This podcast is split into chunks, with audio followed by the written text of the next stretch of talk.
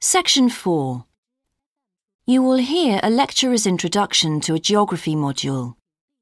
First, you have some time to look at questions 31 to 40.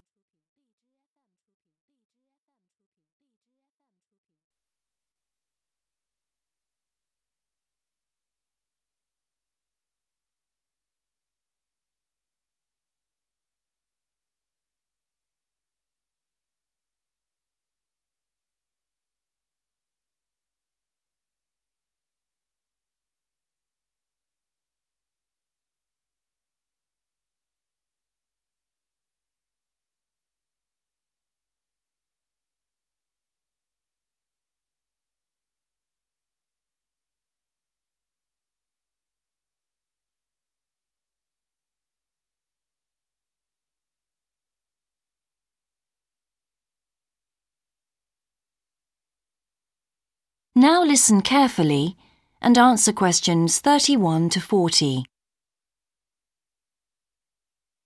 So, welcome to your introductory geography lecture. We'll begin with some basics. Firstly, what do we learn by studying geography? Well, we learn a great deal about all the processes that have affected and that continue to affect the Earth's surface. But we learn far more than that because studying geography also informs us about the different kinds of relationships that develop between a particular environment and the people that live there. OK, we like to think of geography as having two main branches. There's the study of the nature of our planet, its physical features, what it actually looks like, and then there's the study of the ways in which we choose to live and of the impact of those on our planet. Our current use of carbon fuels is a good example of that. But there are more specific study areas to consider too, and we'll be looking at each of these in turn throughout the semester. These include biophysical geography, by which I mean the study of the natural environment and all its living things. Then there's topography.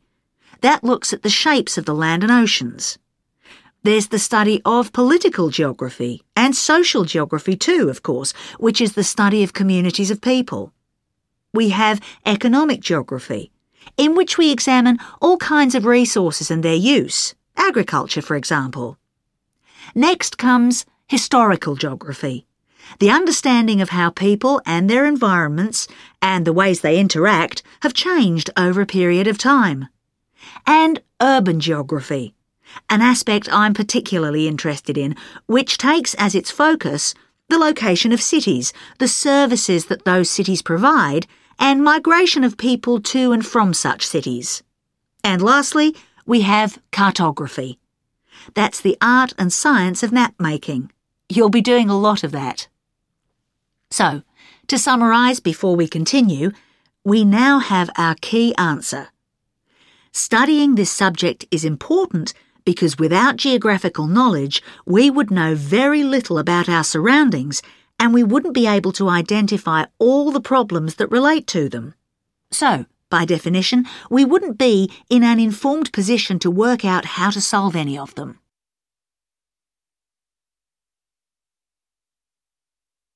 OK, now for some practicalities. What do geographers actually do?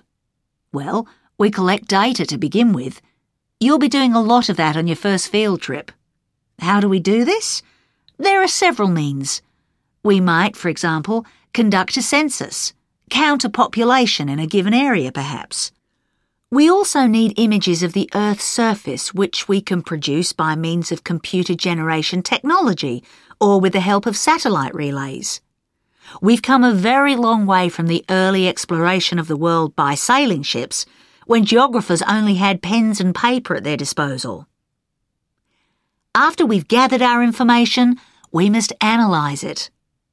We need to look for patterns, most commonly those of causes and consequences. This kind of information helps us to predict and resolve problems that could affect the world we live in. But we don't keep all this information confidential.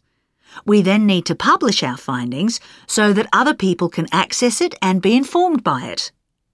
And one way in which this information can be published is in the form of maps. You'll all have used one at some stage of your life already. Let's consider the benefits of maps from a geographer's perspective. Maps can be folded and put in a pocket and can provide a great store of reference when they're collected into an atlas. They can depict the physical features of the entire planet if necessary, or just a small part of it in much greater detail. But there is a drawback. You can't exactly replicate something that is three dimensional, like our planet, on a flat piece of paper, because paper has only two dimensions. And that means there'll always be a certain degree of distortion on a map. It can't be avoided. We can also use aerial photographs, pictures taken by cameras at high altitude above the Earth. These are great for showing all kinds of geographical features that are not easy to see from the ground. You can easily illustrate areas of diseased trees or how much traffic is on the roads at a given time or information about deep seabeds, for example. Then there are Landsats. These are satellites that circle the Earth and transmit visual information to computers at receiving stations. They circle the Earth several times a day and can provide a massive information. You'll all be familiar with the information they give us about the weather, for example. So, what we're going to do now is look at a short presentation in which you'll see all these tools. That is the end of section 4. You now have half a minute to check your answers.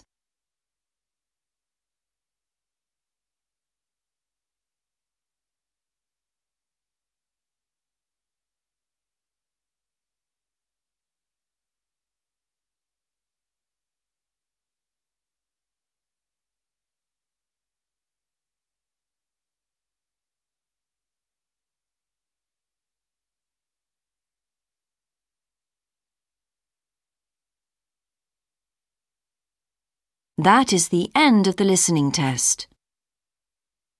In the IELTS test, you would now have 10 minutes to transfer your answers to the answer sheet.